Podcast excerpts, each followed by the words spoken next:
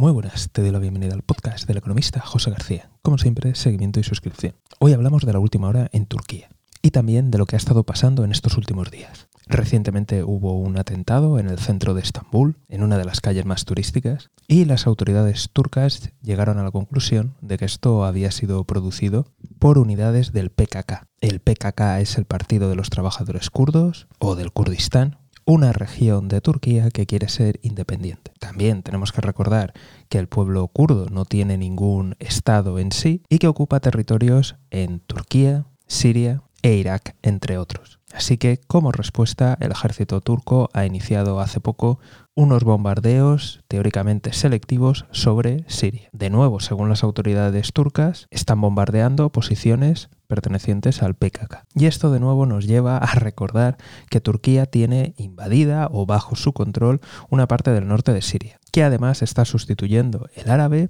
por el turco y que lleva tiempo haciendo maniobras, movimientos militares que podrían anunciar sus intenciones de volver a invadir otra pieza más del norte de Siria. Y en Siria, además de estar el propio régimen, sostenido por Rusia, y que están allí el ejército ruso, también está Estados Unidos ayudando a algunos grupos locales. Así que muchísimo cuidado con lo que podría ocurrir de aquí en adelante. Por otro lado, los kurdos en Irak tienen una autonomía y en Siria podrían llevar camino a tenerla. Y esto son malísimas noticias para los intereses de Turquía, ya que piensa que esas autonomías podrían convertirse en la semilla del futuro Estado kurdo, con lo cual amenazaría su integridad territorial. Si a todo esto sumamos el ejército ruso, el ejército americano, yihadistas y los restos del Estado Islámico, pues tenemos un polvorín de aquí en adelante. Así que prestemos mucha atención porque esto puede impactar a la economía global. Desde aquí, como siempre, estaremos muy atentos. Y si no te quieres perder nada, seguimiento y suscripción.